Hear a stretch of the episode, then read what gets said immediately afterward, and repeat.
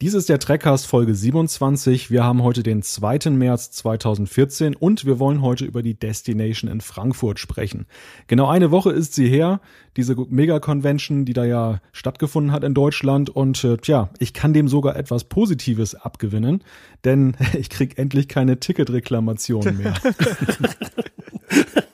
Faszinierend. Ja, ihr lacht, ihr lacht, aber es hat doch tatsächlich jede Menge E-Mails an den Trackcast gegeben, in denen Leute dann ihre Tickets für die Destination reklamieren wollten. Man soll es gar nicht glauben. Einer wollte sogar vier Freitickets zugeschickt bekommen unter widrigen Umständen. Tja, Jan, sehen wir eigentlich so professionell aus, dass man uns tatsächlich die Organisation einer Con zutraut? ich bin fasziniert. Äh, ja, keine Ahnung, ob wir so professionell aussehen. Äh, eigentlich ist es ja nicht so schwierig, irgendwie auf der richtigen Webseite irgendwie zu klicken, hier Kontakt herstellen oder so. Also ich weiß nicht, ob wir gut eine Con organisieren können, ähm, aber eins weiß ich ganz genau, die Aftershow-Party wird bei uns der Knaller. Sehr schön. Ja, genug der Späße. Wir wollen jetzt über die Destination sprechen. Davor kommt aber wie gewohnt erstmal unser kleiner Jingle.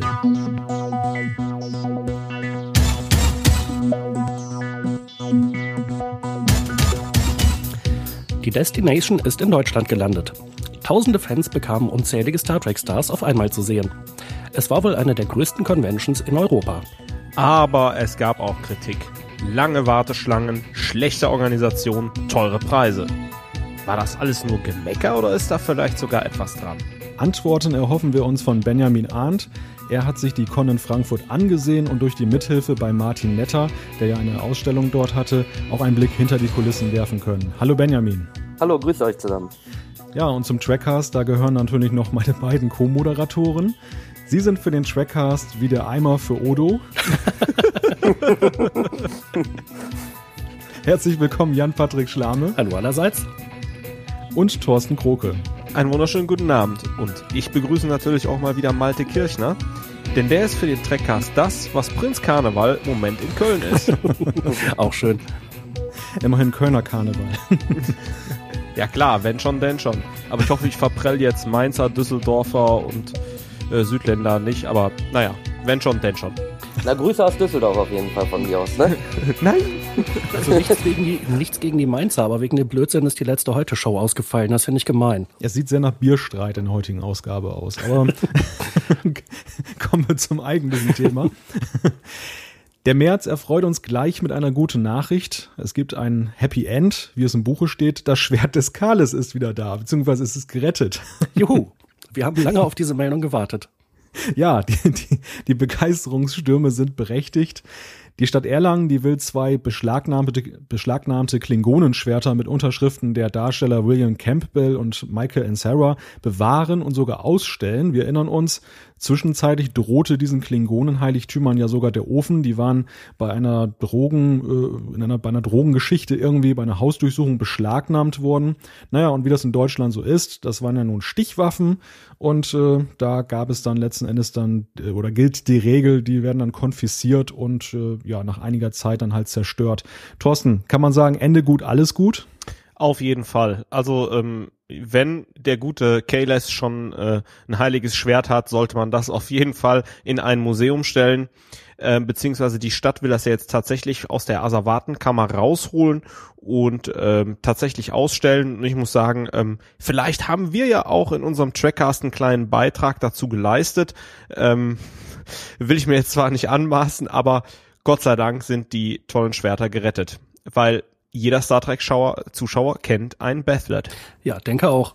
Wobei ich glaube auch der äh, große oder größte deutsche klingonische Fanclub hat sich ja ebenfalls dafür eingesetzt, dass das äh, Schwert bewahrt wird. Ja, ich glaube, das ist wahrscheinlicher als unsere äh, kurze Berichterstattung im Trackcast. Da hast du recht.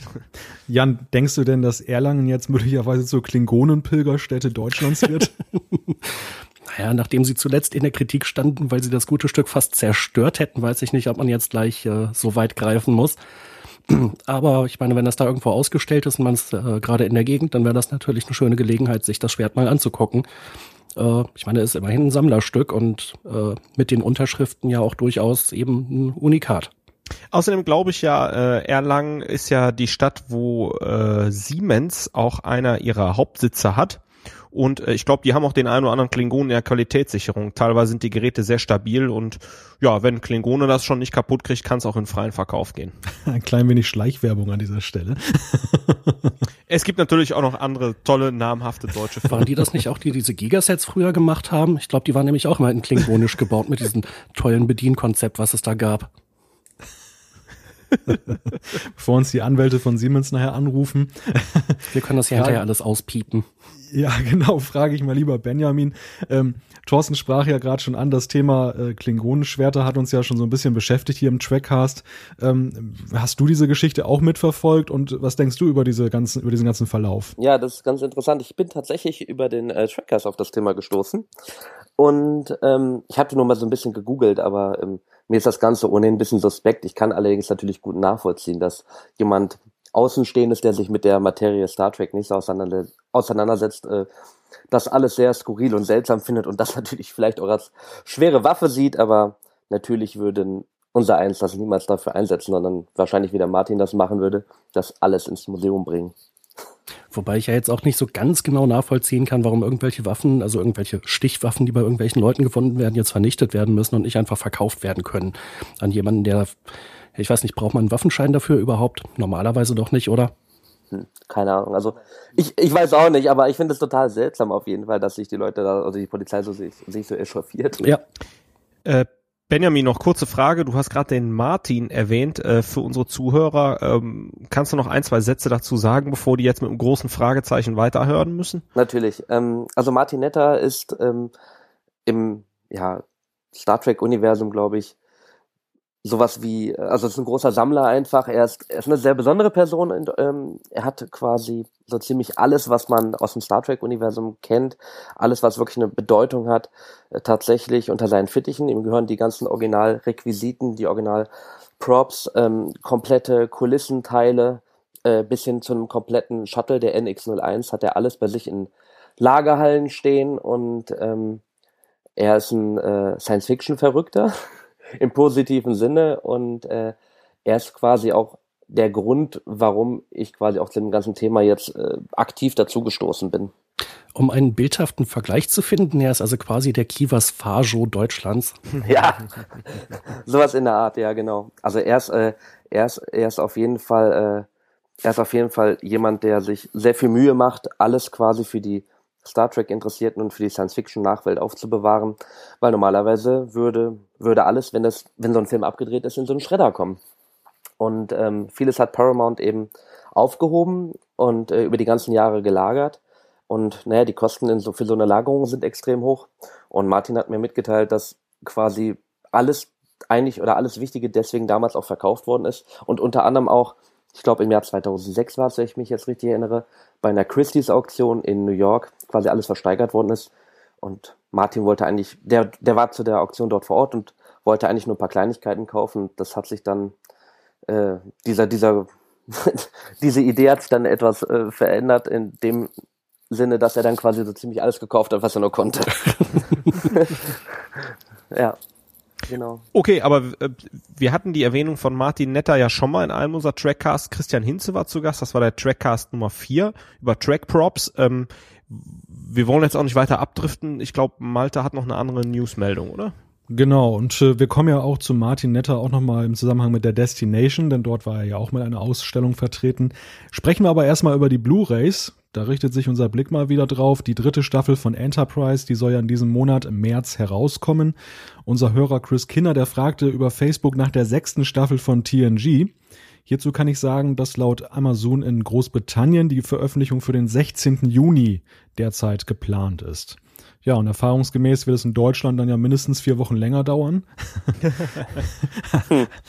also sind wir wohl wahrscheinlich im Juli oder gar im August dran, man weiß es noch nicht. Ähm, die, die Vorschau für Deutschland, die reicht da immer nur so ein, zwei Monate im Voraus. Also da haben wir noch keinerlei Informationen. Mit TNG muss man also noch ein bisschen Geduld haben. Ja, und dazu habe ich jetzt ehrlich gesagt auch gar keine Frage an Jan, an Jan und Thorsten. Also ich kann zumindest berichten, dass ich Enterprise schon mal vorbestellen konnte. Anders als die fünfte Staffel TNG, die halt erst einen Tag nach dem Deutschlandstart vorbestellbar war bei Amazon. Äh, beziehungsweise dann tatsächlich auch direkt bestellbar. Aber es drängt sich an dieser Stelle ja wieder die obligatorische Frage auf, da wir einen Gast haben. Benjamin, wie hältst du es eigentlich mit den Blu-rays? Mm, ich habe tatsächlich äh, wirklich nicht, noch nicht viel davon gesehen. Mein Bruder, der auch großer Fan ist, hatte mir diese Doppelfolge, glaube ich, der ersten Staffel von Next Generation damals mal ausgeliehen als Blu-ray. Das war so ein Testkauf für ihn. Ich habe das bisher aus Kostengründen bisher sein gelassen. Ich finde schon extrem viel Kohle dafür. Ich weiß natürlich, wie viel Arbeit dahinter steckt, aber ähm, ja, ich, ich werde sicherlich zu der äh, zu späterer Zeit auf jeden Fall da mal zuschlagen und mir sicherlich dann aber eher auf dieses Bundle-Angebot irgendwann warten, was vielleicht irgendwann mal kommt. Also quasi alle Seasons in einer Box. Das ist mal ein ganz spannender Aspekt, wie ich finde. Ähm, Jan und Thorsten, was denkt ihr eigentlich? Werden die Verkäufe der TNG Blu-rays nochmal richtig in die Höhe schnellen, wenn das irgendwann mal günstiger wird? Weil dieses Argument, das ist mir viel zu teuer, 60, 70 Euro pro Staffel, das höre ich eigentlich immer wieder. Ähm, das klingt ja fast so, als wenn da nochmal so eine zweite große Welle ist. Vielleicht mal an unseren Einzelhandelsexperten Thorsten gefragt. Ja, auf jeden Fall. Ähm ja, Preis ist natürlich immer eins der Argumente. Sollten die noch ein bisschen an der Preisschraube drehen, dann kann ich mir durchaus vorstellen, dass noch ein paar Abverkäufe getätigt werden. Genauso wie mit dem Bundle werden sie noch einige abverkaufen. Ehrlich gesagt verstehe ich nicht, warum nicht bereits jetzt schon, sage ich mal, die erste und zweite Staffel preisreduziert angeboten wird, weil wenn die Leute da einsteigen und dann sehen, in welcher guten Qualität die Blu-rays vorliegen, haben die vielleicht noch Lust, sich die anderen Staffeln zu kaufen, dann zum Normalpreis. Also ich würde jetzt schon an der Preisschraube drehen, weil es zieht auf jeden Fall immer mehr Abverkäufe nach sich. Ja, ich finde, das klingt ziemlich plausibel. Man versucht natürlich immer mit so einem Produkt das Maximum an Kohle aus dem Markt rauszuquetschen. Aber ich denke, es ist nicht verkehrt, wenn man halt mehr oder weniger früh damit anfängt, äh, die Sachen auch preislich zu reduzieren. Äh, bei den DVDs damals hat das ja, glaube ich, auch relativ lange gedauert und ähm, als es dann die Bundles gab, wirklich alle sieben Staffeln äh, auf einmal, das war ja praktisch nicht finanzierbar mit, äh, was musste man hinblättern, 600 Euro? Äh, kann ich ja leider nicht sagen. Also es war, äh, meine ich halt, eine wirklich große Menge Geld. Ähm, aber sowas würde sich natürlich anbieten für äh, ja eben eine Reduktion, äh, wenn es denn soweit ist, dass alle Staffeln draußen sind. Aber ich kann ja da auch folgen, Thorsten. Ich würde es auch für sinnvoll halten, äh, schon jetzt mit dem Preis runterzugehen und ein bisschen äh, mehr Lust drauf zu machen. Wobei man darf ja eine Sache nicht vergessen, ähm, das ist ja ähnlich wie mit Büchern, die in Auflagen entstehen, ist es auch bei solchen DVDs oft so, dass auf Auflage produziert wird. Das heißt also, man hat kalkuliert und man hat auch einiges auf Auflage produziert und ähm, ja, ich würde jetzt, wenn ich noch was auf Lager habe, jetzt tatsächlich was am Preis drehen und zwar am Abverkaufspreis an den Zwischenhändler, damit der natürlich auch seinen Verkaufspreis senken kann, vielleicht auch noch eine UVP rausgeben. Kartellamt möge mir jetzt nicht zuhören. Nichtsdestotrotz, nicht, nichtsdestotrotz ähm, ja, müssen die ja auch schauen, dass die halt ihr Lager leer kriegen. Und ja, wir können jetzt natürlich nur mutmaßen, wie die Abverkaufszahlen sind, aber es gibt da mit Sicherheit äh, Möglichkeiten und vielleicht, wenn das Ding wirklich ein Brecher ist, ähm, dass man vielleicht noch das eine oder andere nochmal nachordert. Denn wenn man einmal so was produziert hat, jetzt sage ich mal die erste Season, weiß ich nicht, x tausend Stück, na, dann sind die nun mal da und das Geld ist rausgehauen. Und klar, erstmal versuche ich meine Kosten einzuspielen, dann ein bisschen Gewinn machen, aber alles, was da rausgeht, ist on the top. Und da sollten sie auf jeden Fall ihr Lager leer kriegen. Also auch wenn die Fans das vielleicht nicht gerne hören, aber ich glaube, was Paramount da macht, das ist ja schon ziemlich intelligent. Sie haben jetzt erstmal das alles remastert, das hat eine ganze Stange Geld gekostet. Jetzt verkaufen sie es zu Höchstpreisen, also der Preis ist ja genauso tariert, dass auf der einen Seite ähm, es schon ziemlich teuer ist, also die Gewinne sicherlich gut sind und auf der anderen Seite aber noch genug Leute dem dem äh, ja dem Jucken in den Fingern nicht widerstehen können und ich denke, in meiner zweiten Welle wird es dann sicherlich dann eben auch so sein, dass sie das dann eben als Bundle und so wie das ja bei Akte X ja zum Beispiel auch gelaufen ist, die DVDs, die da damals alle, weiß gar nicht wie viel kosteten, die kann man jetzt ja auch in so einem Gesamtpaket zum, zum echten Schnäppchenpreis dann erwerben. Und ähm, es ist ja auch so, dass diese remasterten Folgen ja auch nochmal in die, in die Fernsehausstrahlung gehen. Also ähm, zumindest im Pay-TV, ich glaube Sci-Fi, die strahlen ja auch TNG in HD aus. Und ich denke mal, da wird man sicherlich auch nochmal so ein paar Pfennige rausziehen dafür, dass man dann nochmal die Serie vermarktet. Absolut. Ja. Und ähm, ja, richtig beobachtet äh, von dir, äh, Paramount agiert da äh, schon clever. Gut, ein letzter Einschub noch, bevor wir mit der Destination durchstarten. Ähm, die drei Vogonen haben uns dankenswerterweise mal wieder erwähnt. Es ist ganz lustig. Die haben irgendwie, wir hatten sie ja vor, ich weiß nicht wie viel Trackcasts irgendwann mal äh, erwähnt, weil sie uns erwähnt haben. Und das haben sie jetzt irgendwie fast ein Jahr später gehört. und, und antworteten jetzt in einer der jüngsten Folgen. Dafür herzlichen Dank. Ähm, ja, ein Link zur Sendung, den schreiben wir in die Show Notes ist ja fast so ein bisschen so wie mit dem Gruscheln, so bei, äh, nee, Gruscheln war ja, glaube ich, StudiVZ, bei, genau. wie heißt das noch, bei Facebook, anstupsen. Ich werde ja mal wieder gefragt, was eigentlich anstupsen eigentlich äh, bedeutet. Äh, das wollen wir jetzt aber mal nicht vertiefen, aber das ist ja auch so, der eine stupst den einen an, dann stupst er wieder zurück und so geht das immer hin und her. So ein bisschen ist das ja auch, äh, könnte man sagen, mit unserer Beziehung zu den Vogonen. Da kommt dann unweigerlich auch wieder die Frage nach dem Sieben-Stunden-Podcast, oder? Ja, das kam interessanterweise auch zur Sprache. ähm, die, die, fühlten sich auch so ein bisschen von uns auf die Schippe genommen, sagten sie. Also, äh, weil wir ja sie so ein bisschen aufgezogen haben, dass sie so lange eben podcasten und, und wir das ja eben nicht wollen. Ähm, ich glaube, Minute 35 war das in der sieben Stunden Folge. Ich weiß gar nicht, wie lang die jetzt ist. Auf jeden Fall relativ weit vorne. Und äh, ja, wirklich hörenswert und äh, ja, wir lieben sieben Stunden Podcast. Nur wir selber müssen sie nicht machen. Genau. Äh, genau, also darum geht's ja letztendlich. Ne? Aber das hat sich ja auch bei unseren Zuhörern zum Running Gag entwickelt. Und deshalb bitte, bitte mit Zucker oben drauf. Bitte fragt uns nicht nochmal, weil ich glaube, bei uns ist die Sache mittlerweile klar. Richtig, hinreichend beantwortet. Gut. Ja, wechseln wir zu unserem Hauptthema. Es geht nach Frankfurt, genauer gesagt zur Destination, die Mega-Convention zum Thema Star Trek. Die war ja jetzt vor einer Woche. Drei Tage ging sie und äh, da war ja eine Menge los. Tausende von Fans aus Deutschland, aber auch aus der ganzen Welt waren da. Und unser Gast heute, Benjamin Arndt, ist auch dort gewesen und er hat die Con nicht nur besucht, sondern auch bei Martin Netter, wir erwähnten es schon, ähm, bei dessen Ausstellung geholfen. Aber gehen wir mal der Reihe nach. Für alle, die es nicht mitbekommen haben, ähm, die Destination, die hat ja zum ersten Mal in London stattgefunden. Das war jetzt die insgesamt zweite Veranstaltung in London. Das war ja die Convention, wo alle fünf Captains da waren. Auch hier in Deutschland, da waren ja große Teile der TNG-Crew dabei. DS9 war vertreten, Voyager war vertreten, Enterprise, sogar ähm, der neue Star Trek Kinofilm war mit einem Darsteller vertreten. Also eine ganz, ein ganz großes Aufgebot. William Shatner war da.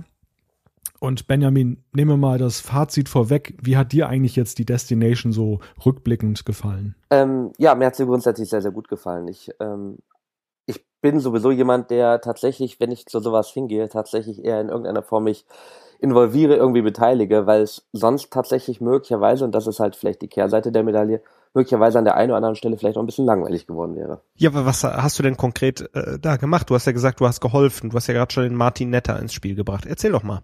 Ja, also es ist so, ähm, ich bin vor, vor, vor zwei Jahren nochmal darauf aufmerksam geworden, dass Martin tatsächlich dort sehr aktiv ist in diesem, in diesem Sammelbusiness, nenne ich das mal. Und ähm, ich hatte ihn vor äh, auf, eine, auf einem Facebook-Post ähm, geantwortet, wo er dann einen Aufruf gestartet hatte, hey Leute, ich brauche noch Hilfe fürs Museum.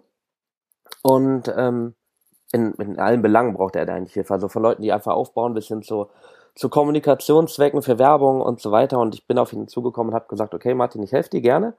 Ähm, genauso ähm, ja äh, quasi ja alles umsonst und kostenlos, wie, wie Martin das eben auch für die Fans eben macht, denn das Ganze, was er tut, das ist eben kostenfrei. Das heißt, auch das Museum in dem Fall war zwar irgendwie für die Gesamtkosten ja äh, war in den Gesamtkosten für die Gäste integriert, aber er selber quasi versucht das immer so günstig wie möglich oder wenn tatsächlich sogar umsonst für die Fans anzubieten. Und es ist so, dass ich ihm dort ähm, mit, mit Werbekommunikation unter, äh, geholfen habe. Das kommt jetzt aus meinem beruflichen Background. Und ähm, ich dahin konkret die Ausstellung mit äh, gestaltet habe, von der Ausstellungsbeschilderung bis hin zu Werbeplakaten, Bannern und so weiter. Und es ist so, dass ähm, Martin quasi die ganzen Exponate zusammengestellt hat, eine sehr, sehr umfangreiche äh, Exponatensammlung, in diesem Fall Originalkostüme, ähm, Props, das heißt von, von da war, lag ein Kommunikator, genauso wie ein Phaser aus dem letzten Kinofilm, bis hin zu ähm, bis hin zu einer Kirk Special Uniform äh, aus dem, ich glaube, fünften Kinofilm, äh, bis hin, dass wir eine, äh, ein Borg Originalkostüm und ein Klingonen Originalkostüm dort auch hingestellt haben. Also wirklich jetzt für mich als Fan auch äh, ein unglaubliches Highlight, die Sachen mal wirklich in, in real zu erleben, teilweise anzufassen und, und einfach mal zu erleben, was so dahinter steckt. Und ähm, ja, also von meiner Seite aus deswegen, um darauf zurückzukommen, eine ne sehr spannende Erfahrung und ein tolles Erlebnis, Martin und, und deine Familie, die dort involviert ist, eben mal kennenzulernen und dahinter die Kulissen zu blicken. Und ähm, ja, aus Fansicht eben, weil ich dort ja nicht nur drei, sondern vier Tage da war, also auch den Auf, einen Aufbautag vorher, ähm, war das halt spannend, aber ich kann mir halt auch vorstellen, und so habe ich das auch wahrgenommen von dem einen oder anderen dort vor Ort, dass die Pausen zwischen den einzelnen Talks, wenn die Leute, ähm, wenn die Prominenten da waren, dann doch manchmal was länger gedauert haben oder dass sich die Leute entsprechend über die Preise manchmal auch geärgert haben. Ähm, ja, das ist, das muss man immer alles von zwei Seiten sehen. Also ich glaube einfach, die Kosten sind halt sicherlich aus, aus Sicht des äh, Veranstalters in vielen Fällen gerechtfertigt, aber der Fan kann das im Detail nicht nachvollziehen. Okay, be bevor wir jetzt halt so zum äh, Feedback kommen, mal allgemeine Frage. Ich bin ja weder Convention-Gänger noch äh, kann ich mir so richtig jetzt vorstellen, was mich da erwartet hat. Also da war ein Museum, ein Museum durch den Martin Netter mit Requisiten. Äh, dann hast du von Talks gesprochen. Wie lief denn die mhm. Convention mhm. da ab? Was, was hat denn den, sag ich mal, den Besucher oder den, den Zuschauer da erwartet? Mhm. Also so, du ähm, bist in der Messe Frankfurt Halle 3.1, bist du reingekommen durch einen durch so einen langen, äh, eher dunklen äh, Gang. Links und rechts von dir hingen äh, Interpretationen von, von Filmpostern, schon fast schon wie so eine kleine äh, so eine Postersammlung. Und dann bist du quasi schnurstracks auf einen Nachbau der Enterprise D-Brücke zugelaufen. Und dort wurden tatsächlich, also das war im Endeffekt bis auf Ops und Con, also die vorderen beiden Kommunikations- oder, oder äh, Navigationspanels, wo Data immer und, und, und, und und, und Crusher saßen. Da saßt du halt dahinter aber komplett den ganzen, die ganze Brücke, das heißt Captain Share und, und Aber Crusher bitte nicht bis zum bitteren Ende, ne? naja, du saßt, du saßt hinten tatsächlich dann halt Captain Share und entsprechend ähm, die Stühle von, ähm, von Troy und Riker und so weiter und die, und die kleinen Konsolen rechts und links davon.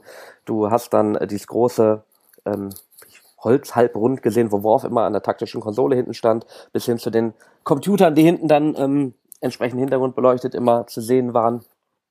Die, die Turbolift-Geschichten äh, ähm, rechts und links. Also das haben sie soweit aufgebaut ähm, und du konntest dann dort als Fan äh, natürlich für Geld ein, ein, Foto machen, ein Andenken, konntest dich da auf der Brücke fotografieren lassen und ähm, konntest dann quasi ähm, noch weitere, weitere Aktivitäten dort ähm, äh, dir anschauen. Das heißt, auf der einen Seite waren halt extrem viele, also ich finde schon sehr, sehr viele Stargäste eben da, Schauspieler, das heißt, bis auf ähm, Jonathan Frakes und Patrick Stewart war so, glaube ich, ziemlich die, der gesamte Next Generation Cast da. Eben William Shatner ähm, und, und, und einige andere, wie zum Beispiel Tim Russ, also der Tuvok aus Vulture.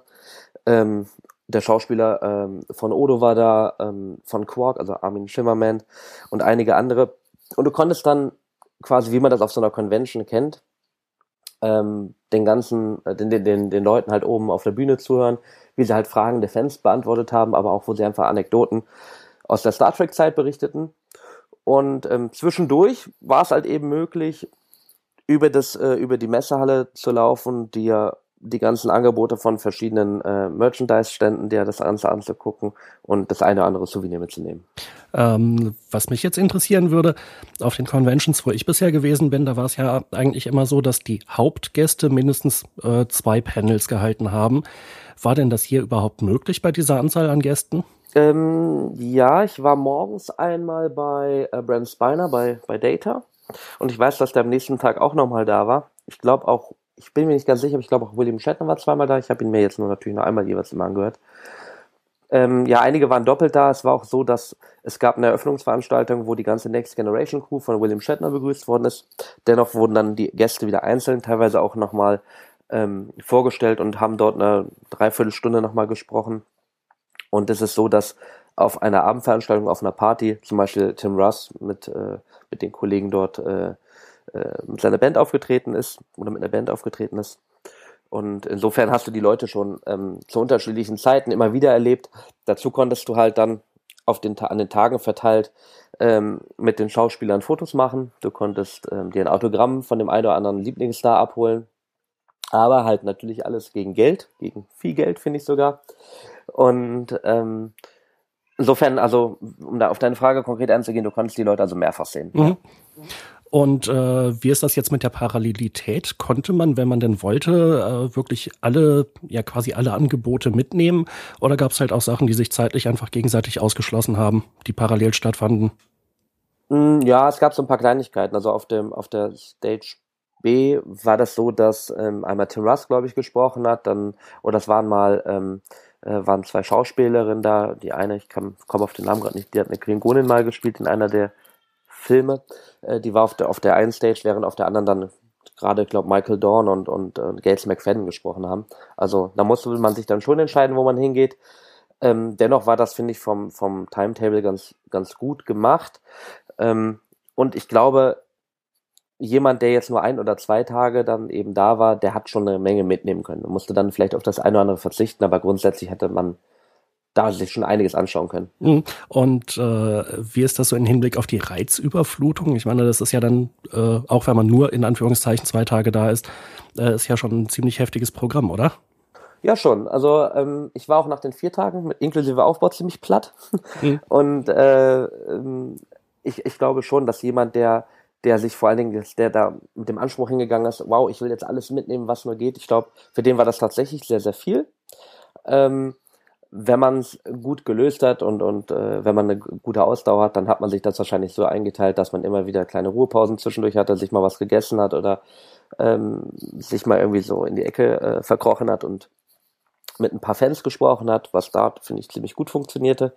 Und dann hat man sich dann wieder verabredet und ist dann ähm, zu den, entweder zu den freien Talks eben hingegangen, also zu den freien Runden auf irgendeiner Bühne, oder eben hatte vielleicht sogar ein Ticket für die besonderen Highlights, die man nochmal extra bezahlen musste. Jetzt haben wir ja gerade schon äh, erfahren, äh, wenn ich da anknüpfen darf, da musste man nochmal extra bezahlen oder ähm, das hat nochmal extra gekostet. Also ich habe mein Ticket gekauft und was war da mit drin, beziehungsweise was musste ich für wie viel Geld dann extra bezahlen? Ähm, das ist so, die Leute haben unterschiedlich, ich glaube 20, 30 Euro oder sowas hat ein Tagesticket gekostet. Und dann war es aber so, dass zum Beispiel ein Autogramm hat bei dem einen Star mal 30 Euro gekostet, das Foto da mit dem auch nochmal 50.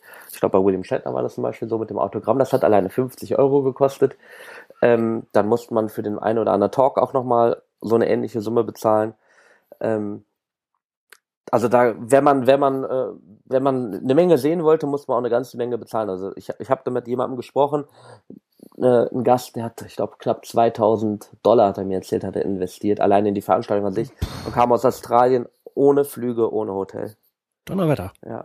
Da er hat auch noch klar, Bargeld dabei für Fanartikel und so weiter. Aber ich meine, in Summe, ich muss schon sagen, äh, ja, da muss man da fährt eine andere Familie ganz gerne auch von den Urlaub. Kann ich mir vorstellen, in der Tat. Ein großer Unterschied zu anderen Conventions war ja, dass die Con, die Destination in einer Messehalle stattgefunden hat. Du hast es ja gerade schon beschrieben. Normalerweise finden Conventions ja meist in Hotels statt. Ähm, da gab es ja auch durchaus sehr unterschiedliche Meinungen dazu. Die einen sagten, auch diese Halle, die war eigentlich schön oder besser belüftet, ähm, schön groß. Man, das hat sich so ein bisschen auch verlaufen. Andere fanden es dann aber so von der Atmo dann doch ein bisschen, ja, zugig. Äh, wie hast du das empfunden? Ähm, nun ja, also ich, ich hatte mich mit, äh, mit, mit jemandem aus England unterhalten, der dort war, und der sagte auch, ich war bisher ähm, äh, in Deutschland auf, auf mehreren Veranstaltungen schon, die waren tatsächlich ja immer in Hotels und äh, fand das aber dann doch sehr positiv in dieser großen, äh, sehr modernen Messehalle. Ähm, ich selbst fand das eigentlich auch sehr, sehr positiv. Ich muss sagen, die Messehalle an sich wirkt schon wie ein riesengroßes Raumschiff, wenn man da drin steht. Die ist sehr, sehr modern, die ganze Architektur. Und irgendwie fand ich vom, vom, von der ganzen Atmosphäre passte das eigentlich schon ganz gut dazu gerade fiel schon das äh, Stichwort Autogrammstunden, ähm, dass es ja 50 Dollar kostete dann oder 50 Euro ein, ein Autogramm von Shatner zu bekommen. Auf, auf der anderen Seite hörte ich, dass es auch ganz schön gewesen sein soll, dass die Stars sich da doch mehr Zeit, also jetzt nicht Shatner, der hat natürlich ein riesen Pensum zu bewältigen gehabt, aber selbst so jemand Prominentes wie Brent Spiner, der habe sich dann doch sehr viel Zeit genommen und auch mal einen kleinen Plausch mit den äh, Fans geführt, was so auf anderen Conventions gar nicht möglich war. Kannst du das bestätigen? Ja, in der Tat. Also ich bin jetzt tatsächlich selbst kein großer Convention-Gänger. Also ich glaube, hätte ich nicht äh, den Kontakt jetzt zu Martin gehabt, wäre ich wahrscheinlich äh, jetzt nicht unbedingt hingefahren. Und ich muss sagen, das ist so, dass ich ähm, dort sehr, sehr überrascht war. Doch gerade Brent Spiner, aber auch der eine oder andere, ähm, wie viel Zeit man sich denn doch genommen hat. Also gerade bei Brent Spiner, das waren schon sehr, sehr lange Schlangen, aber wenn eine konkrete Frage hatte, ich stand einmal direkt daneben, ähm, der hat sich total gerne mit den Leuten unterhalten. Er war da, kam sehr, sehr bodenständig rüber, sehr, sehr locker, sehr, ähm, sehr angenehm. Und das habe ich eigentlich so von den meisten, äh, von den meisten Schauspielern eigentlich so wahrgenommen.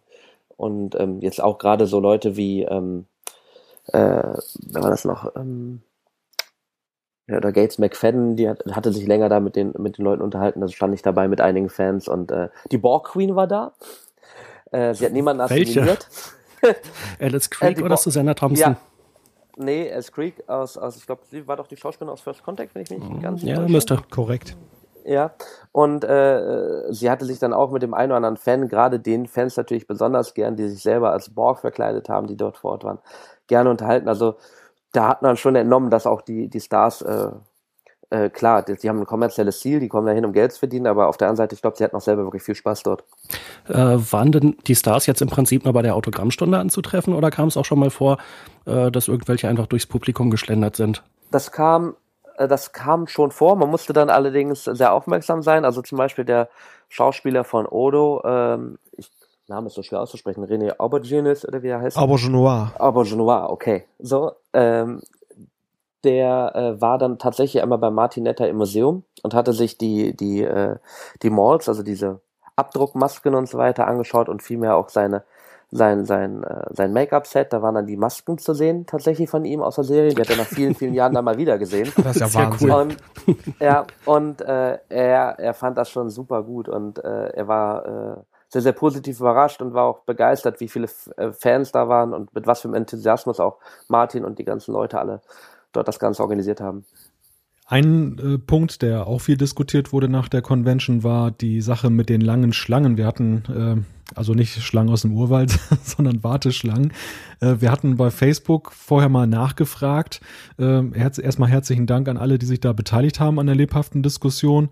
Ähm, einige hatten dann auch eben geschrieben, ja, das war dann noch ein bisschen äh, schwer manchmal auszumachen, so bei den Top-Panels, wo denn da jetzt eigentlich die Schlange endet. Und ich hörte auch jetzt so jenseits unserer Facebook-Umfrage, dass es da auch so etwas unterschiedliches Verhalten je nach Nationalität gegeben hat. Also dass zum Beispiel die Engländer, die sind ja nun eher gewohnt, in Schlangen zu stehen und die Deutschen haben dann einfach mal schnell vorbeigedrängelt. Ähm, wie hast du insgesamt die Orga empfunden? Das ist ja immer so ein Punkt, da ist man schnell dabei zu meckern und zu sagen, das war alles nicht so toll organisiert. Andererseits ist es natürlich auch eine Massenveranstaltung. Ähm, was war dein Eindruck? Du hast es ja auch dann äh, sehr umfangreich miterlebt.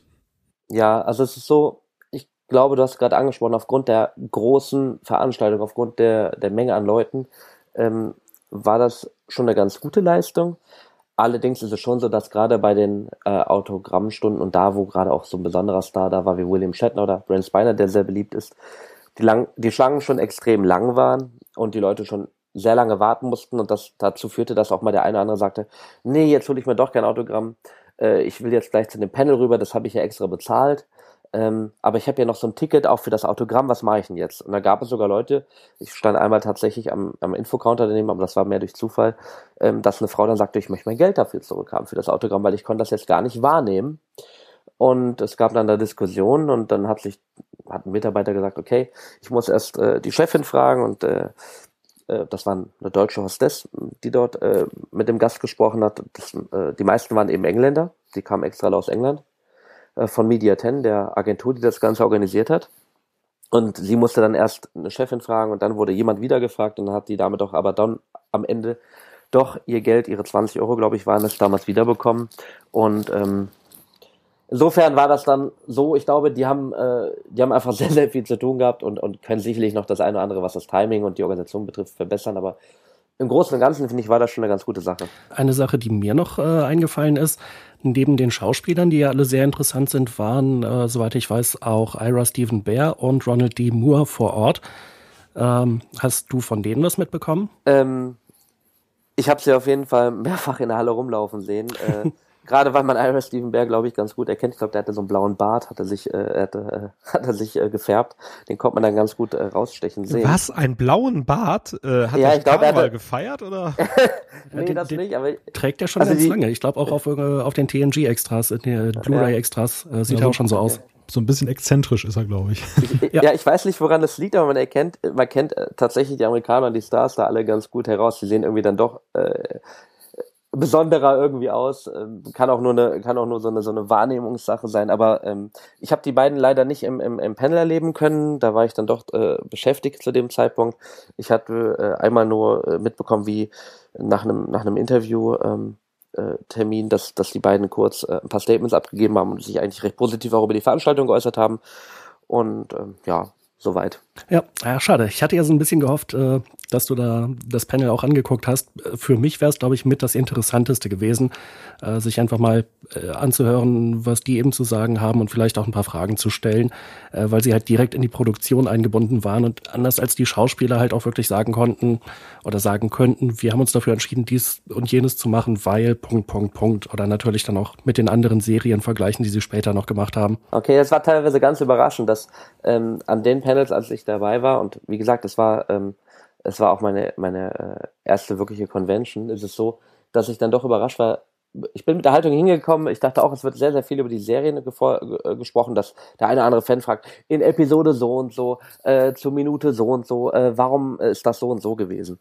Ähm, da wurde man aber eines Besseren belehrt. Ich habe mich da auch mit ein paar Leuten unterhalten, die quasi so Geeks sind, die bei jeder Con Convention fast weltweit unterwegs sind, die fast schon so, so ein Connect, äh, äh Convention-Hopping betreiben. Mhm dass das das so ist, dass die Serien sind ja schon sehr, sehr alt und, und die Leute haben da schon alles ein Dutzend Mal erzählt. Und äh, die Leute, die so häufig dahin gehen, äh, die kennen das alle schon und die fragen das auch gar nicht mehr. Und äh, was ich mitbekommen habe, war, dass die Leute so ganz normale Sachen gefragt haben, ähm, wie, ähm, ja, keine Ahnung, so, das und das Skript, das war ja damals ganz gut, da haben wir ja schon vor zwei Jahren schon mal drüber gesprochen. Äh, ich hoffe, du, du, du erinnerst dich. Und dann sagt dann so jemand wie Michael Don, yeah, yeah, sure, sure. und, und für den war und der konnte sich tatsächlich auch noch erinnern. Also solche Sachen äh, sind, sind, sind da eher gelaufen. Die Leute haben sich dann auch, es kamen so Off-Topics einfach, ne? Also die, äh, äh, und, und so Klassiker, glaube ich, wie äh, Gates McFadden wurde wieder zum Tanzen aufgefordert. Als, als tanzender Doktor. Also solche Sachen, das hat sich dann auch nicht nehmen lassen. Ähm, also solche Sachen sind da schon passiert, aber es wurde gar nicht so, so viel, finde ich jetzt persönlich, was ich alles mitbekommen habe, nicht unbedingt nur über die Serien und über, über die einzelnen Episoden gesprochen, sondern tatsächlich auch viel über Themen drumherum und, und ähm, wie das eine oder andere in der Produktion mal abgelaufen ist. Mhm. Ich hatte manchmal bei einigen Conventions so den Eindruck, dass die Schauspieler so ein bisschen ja, genervt und gelangweilt sind, weil halt immer wieder dieselben Fragen kommen und dann sagen die schon, äh, bitte irgendwie der Nächste, der mir eine Frage stellt, die mir noch nie gestellt worden ist, äh, zu Star Trek oder auf einer Convention, der kriegt von mir irgendwie einen Preis oder sowas. Äh, Gab es das hier auch oder haben die das einfach so richtig ja, professionell im Prinzip durchgezogen, ihr Programm und die Fragen? Mm, äh, Teils, teils. Also Brent Spiner, der hat eine, der hat einen sehr, äh, sehr witzigen, äh, eine witzige Dreiviertelstunde abgehalten, wo ich dabei war. Der ist sehr, sehr locker mit den Leuten umgegangen und äh, und ähm, ist, ist glaube ich auch, so wie ich das wahrnehmen konnte, auch auf Dinge eingegangen, die eigentlich schon bekannt sind oder wo man sich auch, wenn man schon mehr als normal interessiert ist, dass man auch sagt, okay, das weiß ich eigentlich schon, das habe ich schon mal gelesen. Aber er hat das trotzdem alles äh, brav und nett beantwortet und ähm, den Leuten hat das, glaube ich, auch ziemlich gut gefallen. Sprechen wir mal über den Top-Act William Shatner. Für den sind ja viele dorthin gefahren. Ähm, wie fandst du Shatner? Mm, ich war ehrlich gesagt am Anfang ziemlich irritiert. Also aufgrund der Tatsache, dass ich, dass ich, äh, dass ich ja über diese Filmweltgeschichte kein Ticket kaufen musste, sondern so eine Art Crew-Bändchen, da hatte so ein Stuff-Bändchen, konnte ich mich da direkt in die erste Reihe immer setzen und, äh, und, und habe wirklich mir gespannt angehört. Das war für mich auch so ein Highlight vorweg. Ich dachte, okay, das musst du dir jetzt einfach geben den Mann siehst du wahrscheinlich nie wieder. So, und äh, ja, die erste Viertelstunde von, ich glaube, nach Dreiviertelstunde hat er über seine Hunde geredet. Okay. und äh, ich war, ich hatte, ich hatte mir tatsächlich mehr versprochen und äh, war so ein bisschen überrascht. Und äh, im Nachgang mit dem einen oder anderen Fan, den ich dann auch immer mal so ein bisschen privat interviewt habe, wie er es dann so fand und, und was er gut fand, war das so eine Meinung, wo alle so ein bisschen überrascht waren, aber ein Fan sagte mir, äh, das sei bei ihm nicht unüblich. Äh, manchmal haut er irgendwas raus, interessiert zwar im ersten Moment nur ihn, aber Hauptsache ist William Shatner da. Shatner kann alles machen. So unter dem Motto. Soll das erhaben über allem, ja. Er, er hat ja auch dieses äh, Treffen der, der TNG-Besatzung da moderiert. Das war, glaube ich, Samstagabend. Da Mhm. kamen ja die ganzen Hauptdarsteller, die jetzt da waren, von TNG zusammen. Und äh, da ja nun Patrick Stewart leider nicht zugegen war, hat dann einfach mal Admiral Kirk sozusagen übernommen. wie, wie war denn da seine Moderationsleistung? Ähm, ja, ich glaube, die kennen sich ja alle ziemlich gut untereinander. Und äh, die haben sich schon des Öfteren mal getroffen. Das, man hatte das Gefühl, das ist schon so ein bisschen wie so ein Familientreffen.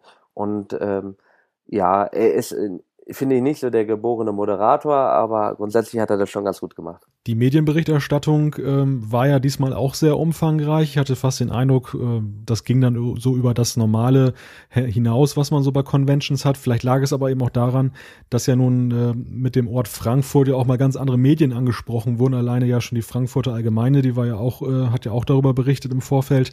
Ähm, ich habe da so eine Bilderstrecke gesehen beim Darmstädter Echo, 90 Bilder, fast nur kostümierte Fans. Ich, äh, ich habe mir zwischenzeitlich sagen lassen, das ist aber mal wieder so ein bisschen ein einseitiger Blick gewesen. Ähm, wie war denn das Verhältnis so zwischen kostümierten und unkostümierten Fans? Also ich finde, es waren schon sehr, sehr viele kostümierte Fans da und nicht nur die Fans mit klassischen äh, Uniformen aus der, aus der Sternenflotte, sondern auch tatsächlich mit sehr freien Interpretationen und sehr eigenen Sachen. Äh, es waren schon sehr viele Leute da, die ein Kostüm hatten. Ähm, ich würde es jetzt nicht prozentual irgendwie nennen wollen, eine Zahl, aber ich fand, das waren schon sehr, sehr viele. Und ähm, was mich besonders begeistert hat, waren die Fans, die sich da besonders kreativ gezeigt haben. Also Leute, die wirklich komplett selbst konstruierte Borg-Kostüme anhatten oder, oder selbst geschneiderte und, und ähm, entwickelte äh, Klingonen-Outfits. Also das war schon, das war schon echt, ein, äh, echt eine witzige Sache und ähm, naja, aber na klar, das Gros der Leute hatte dann, äh, wenn sie ein Kostüm hatten, auf jeden Fall eine Next Generation, eine Voyager-Uniform oder ein Classic-Shirt. Oder, und das ist vielleicht ganz interessant, gerade die Engländer, finde ich, extrem viele Kostüme der neuen Kinofilme, die ja bei euch auch sehr kontrovers diskutiert worden sind. Was? Das kann man so sagen. Aber ähm, ich habe auch gelesen, dass der Karl Urban, der war ja nun da, ähm, der Darsteller von äh, Pille McCoy, ähm, der soll auch ziemlich begeistert haben. Ja, ich habe äh, ich habe tatsächlich an, an dieser eine äh, dieser Talk zum Beispiel, den konnte ich mir leider nicht selber persönlich anschauen. Ähm, ich hatte nur mitbekommen, dass die Leute tatsächlich, wie du sagst, ähm, sehr begeistert waren. Der hat wohl da richtig frischen Wind reingebracht und ähm, ich weiß nicht ganz genau in O-Ton, was er gesagt hat, aber ich glaube, er hat den nächsten Kinofilm sogar, glaube ich, angekündigt. Also ganz, ganz überraschend wäre es ja nicht, aber mitbekommen habe ich auch noch nichts leider. Ja, ich muss mich auch nochmal schlau machen. Also ich, ich habe es äh, tatsächlich jetzt auch noch, noch nicht weiter verfolgt. Ich habe das nur am Rande mitbekommen. Leider hatte ich in den letzten, letzten Tagen nicht so viel Zeit dafür, aber das muss ich auf jeden Fall nochmal wiederholen, weil es wäre mal ganz spannend zu erfahren, was die da weiter drehen wollen. Dann aber zumindest ein Trivia-Aspekt zum Thema. Wisst ihr denn, wie der vollständige Vorname von Karl Urban heißt? Oha, nee, keine Ahnung. Da muss ich passen. Keine Ahnung. Karl-Heinz. Ernsthaft. Ernsthaft, obwohl er aus Neuseeland stammt, ich nehme mal an, ähm, deutsche, deutschen Ursprungs, ja, aber fand ich sehr lustig. Also Karl-Heinz Urban.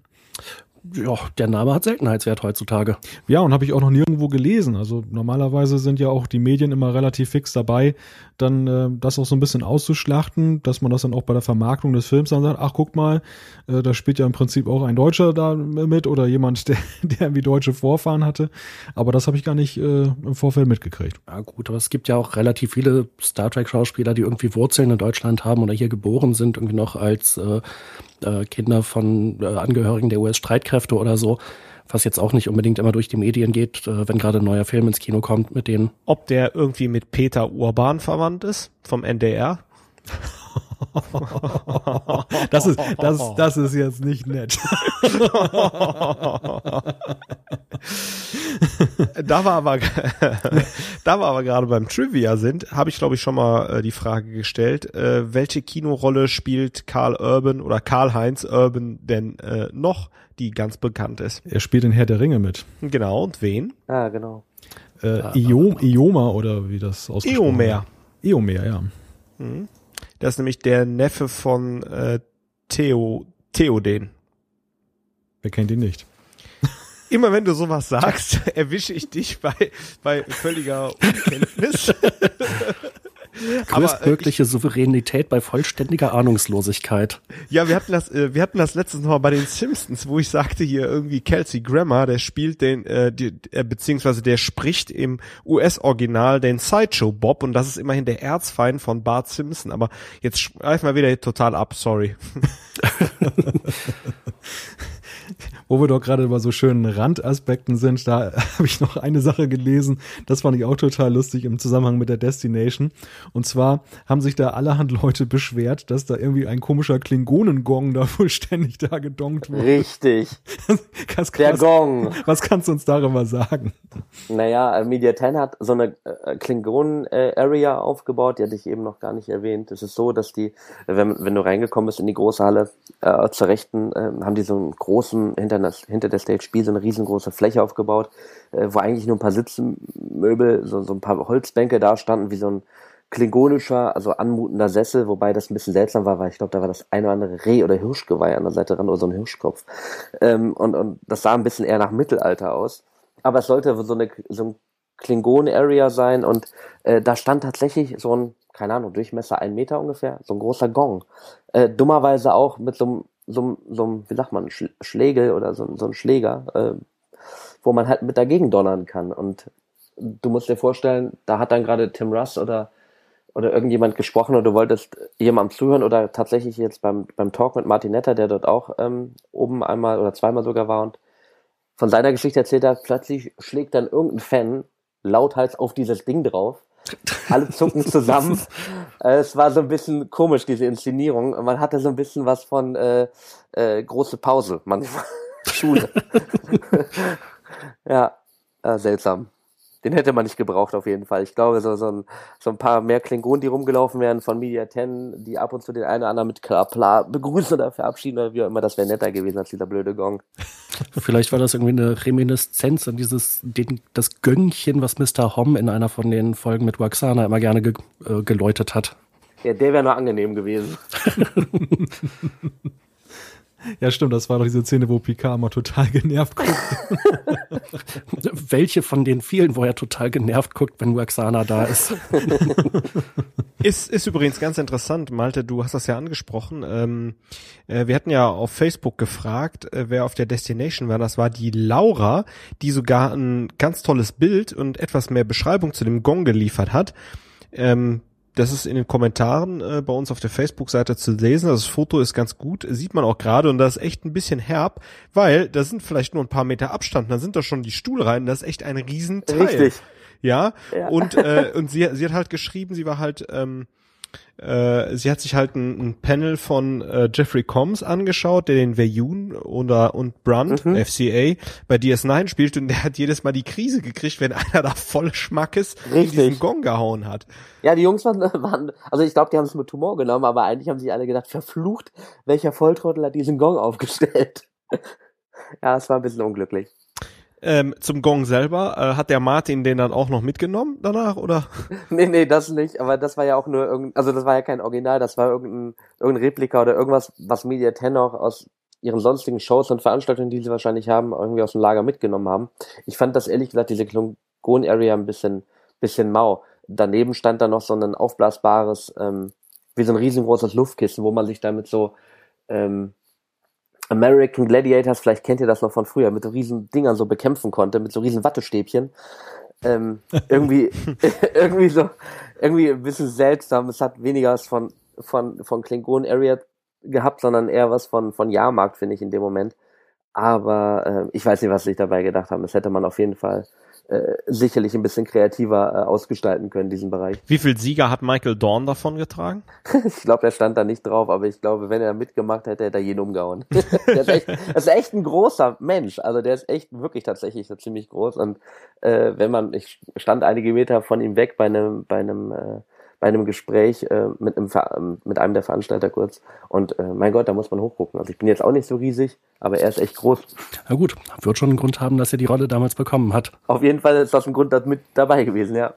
Ich habe jetzt gerade auch mal hier ein bisschen mich durch die Gegend geklickt und das äh, Foto von dem Gong hier gesehen. Ja, Mensch, amtliches Gerät. Ja, Benjamin, du hast ja schon angesprochen, dass ja auch äh, Gäste aus Australien da waren und aus aller Herren Ländern. Ähm, wie würdest du den Anteil der internationalen Gäste einschätzen? War das jetzt eine Convention, die hauptsächlich äh, von deutschsprachigen äh, Gästen besucht wurde oder hat die Destination es tatsächlich vermocht? Sie wurde ja auch ja international stark promotet und war ja auch englischsprachig ja so oder überwiegend englischsprachig. Ähm, hat sie auch wirklich dann aus USA und sonst wo die Gäste angezogen? Ja, das war so. Also ähm, ich, ich habe, äh, Martin hatte mich schon darauf eingestimmt, dass wohl so ist, dass wir äh, uns im, im Kern da mit den Leuten, mit den Gästen auf Englisch unterhalten werden. Das war tatsächlich auch so.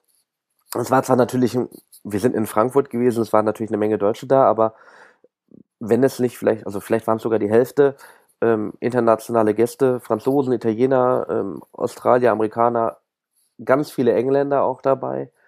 Ähm, ja, das war sehr, sehr international. Das fand ich eigentlich äh, besonders beeindruckend und das zeugt ja auch grundsätzlich noch vom internationalen Interesse der Serien und Filme.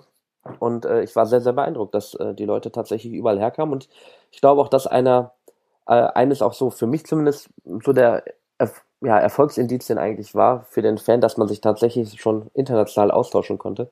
Das fand ich schon super. Ich glaube, es ist auch einer der Gründe, warum man wahrscheinlich Frankfurt gewählt hat, eben Drehkreuz, Flughafen etc. Da kommt man ja von überall aus der Welt nach Frankfurt. Ja, der Aspekt war mir auch gerade aufgefallen. Ähm, wie siehst du das oder wie war das aus deiner Perspektive und hast du mit anderen äh, deutschen Besuchern gesprochen? Äh, wie ist so die Einschätzung für die Wahl des Ortes Frankfurt aus deutscher Sicht? War das auch okay oder äh, gab es auch Leute, die gesagt hat, naja, Berlin wäre ja auch mal schön gewesen oder München oder Hamburg oder was weiß ich? Also ich glaube schon, dass es viele gut fanden. Es ist so, ähm, die letzten Veranstaltungen, so wie ich das jetzt so der Presse nehmen konnte oder auch der, ja, das war ja vieles, war ja, ich glaube, in, in Düsseldorf oder dann halt auch im Ruhrgebiet, glaube ich. Oder, mhm. Ja, da ist auf jeden Fall eine ne? Menge. Ja. ja, da war ja dann immer einiges, ne? Ich glaube, im Maritimhotel war jetzt das letzte Mal wieder was. Ja, und ähm, es ist so, dass, dass die Leute das, glaube ich, ziemlich gut fanden, dass in Frankfurt war. Tatsächlich ist es so, dass Frankfurt, was Messeerfahrung betrifft, einfach extrem gut aufgestellt ist. Ne? Also Flughafen, Bahnhof etc., egal ob ich innerdeutschland irgendwo herkomme zum Flughafen oder zum Bahnhof muss, das läuft äh, sehr, sehr gut. Ähm, die ganzen Shuttle-Verbindungen, Busse hin und her, Bahnen, das, das geht sehr, sehr flott. Und ähm, daher, dass ich tatsächlich als, ja, ich sag mal, involvierter dort war und morgens früh da war, bis abends, auch was später, habe ich tatsächlich auch die Leute immer auch bis morgens bis abends gesehen und ähm, das durch die Gespräche habe ich halt enorm, die Leute haben gesagt, ja auch gar kein Problem, ich kann den ganzen Tag bleiben, ich brauche mal gerade eine Viertelstunde zum Hotel. Ähm, und ähm, insofern äh, war das für die Leute offensichtlich auch äh, vielleicht mit Grund auch dahin zu fahren, weil sie gemerkt haben, die ganze Logistik ist auch gut. Ja, klingt nicht schlecht. Äh, falls jetzt irgendwelche, ich weiß nicht, Convention-Veranstalter zuhören, wir haben auch ein sehr schönes Messegelände in Hannover hier. Dann habe ich zumindest mal keine so weite Anreise. Hannover würde ich auch gut finden, da käme ich auch noch hin. ja, ja, kann man uns drauf einigen. Wir sollten mal eine Trackcast-Convention veranstalten. Yep, da bin ich dabei, ich helfe. hey, super. Dann sind, dann sind schon vier. ja, ähm, ich muss ja dazu sagen, ich bin ja nicht gerade der, der gut anpacken kann. Ne? Also wahrscheinlich seid ihr dann, dann wieder nur dreieinhalb. Na gut, da hatte ich jetzt auch mit gerechnet.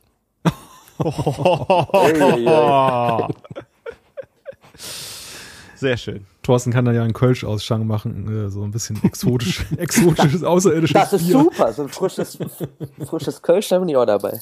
Ach, das ist ja auf einmal, jetzt kriege ich wieder Support, ne? Ja, aber... Ja, mein Gott, ich wohne in Düsseldorf, arbeite in Düsseldorf, aber ich komme ursprünglich vom Alt-Kölsch-Äquator aus Langenfeld, von daher äh, das ist genau in der Mitte und deswegen ähm, ich, ich trinke beides sogar. Es bleibt obergärig. Ich muss auch sagen, beides ist lecker. Also kann, kann ich mir nicht helfen.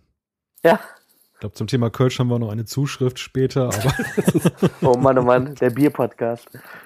ja, es läuft, läuft immer mehr darauf hinaus.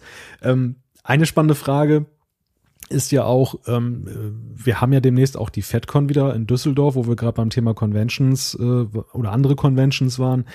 Wie, und die Frage stelle ich jetzt mal an alle hier, wie schätzt ihr das ein?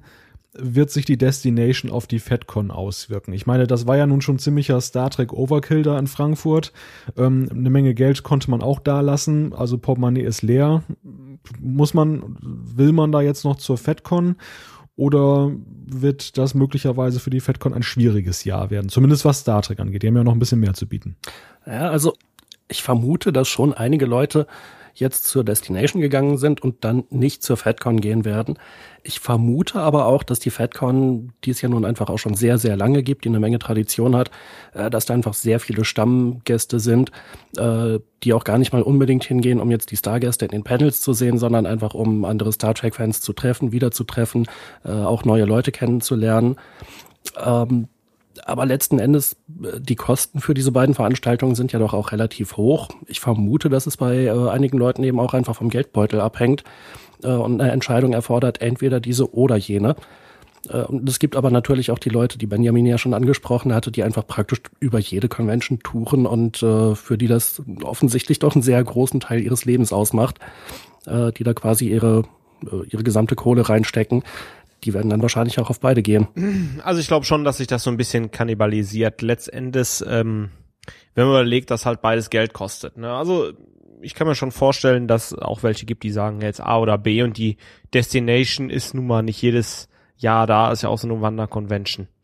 Also von daher, ähm, ja, die werden es schon merken, glaube ich, ist meine Prognose. Ich glaube auch, dass, dass manche Leute, die sich auch für so kleinere Veranstaltungen entscheiden, wie die ähm, äh, Track A to Your Star, die wurde ja auch schon bei euch erwähnt, ihr hattet ja auch schon da den Kollegen mit äh, bei euch im Talk. Da ist es, glaube ich, so auch, das sind zwar nur kleine Veranstaltungen, aber wenn man nicht nur die reinen Convention-Kosten betrachtet, sondern auch die Reisekosten, dass sich Leute Urlaub nehmen und so weiter, sind es selbst auch so, vielleicht sogar die kleinen Veranstaltungen, die den ganz, ganz großen eben auch Gäste wegziehen. Und ähm, naja, umso mehr es halt eben gibt, ja, ist richtig, kann, kannibalisiert sich tatsächlich. Hm. Übrigens, äh, du sprichst gerade Trackcast 14 an über Conventions. Da hatten wir den guten Roger Hofstetter und den Marco Huber zu Gast. Also auch nochmal Grüße an die beiden. Ich glaube ja immer, dass Thorsten irgendwie die Trackcasts auswendig lernt, wie amerikanische Schüler die amerikanischen Präsidenten seit, äh, seit, wer war der erste? Lincoln, Washington? Ich glaube, ich glaube ja, dass neben seinem Computer hängt so ein DIN A4-Ausdruck und da ist dann genau verzeichnet, Trackcast sowieso mit dem und dem und zu Aber den Thema. liest er verdammt schnell, das ist mir auch schon aufgefallen. Diesen Zettel liest er schnell. Aber ähm, nein, äh, äh, ihr liegt, ihr liegt alle falsch. Mein Hintergrund ist, ich werde nachts aus meinen Träumen geweckt. Vor mir steht rechts Worf, links Wesley Crusher und die sagen, ähm, du hast jetzt nur eine Chance, aus der Nummer wieder rauszukommen, indem du uns sagst, Trackcast Nummer 19. Was war das denn für einer? Tja, und da habe ich keine andere Wahl, als zu antworten. Trivia an euch. Trackcast 19, was war das denn nochmal? Das war. Uh. Ich habe für sowas keinen Platz in meinem Kopf. Mein Mathelehrer hat mir damals gesagt, wenn mich nachts um zwei einer weckt und nach den binomischen Formeln fragt, dann muss ich die wie aus der Pistole geschossen aufsagen können. Das war aber nicht, das war aber nicht Into Darkness, oder? Nein, das war der Kampf um das Klingonische Reich, als ah. wir diese Sonder-Blu-ray hatten. Ah, ist aber auch schon wieder so lange her. Ja. Also ich glaube, wenn wir mal was zu verlosen haben, dann sollten wir so einen Wettbewerb auslosen, äh, ausloben, wer kann Thorsten schlagen im, äh, im Stichwort finden oder Stichwort geben der Nummer zum Trackcast. Ja, Jungs, das ist ja total einfach. Es steht auf unserer Trackcast-Seite. ja, da wollte ich jetzt nicht nachgucken, das wäre doch Cheaten. das macht die ganze Zeit. das ist ja langweilig. So ein, so ein einfacher Budenzauber hier. ja, aber daran erkenne ich jetzt auch so ein bisschen, dass wir das Thema Destination auch schon wieder langsam verlassen.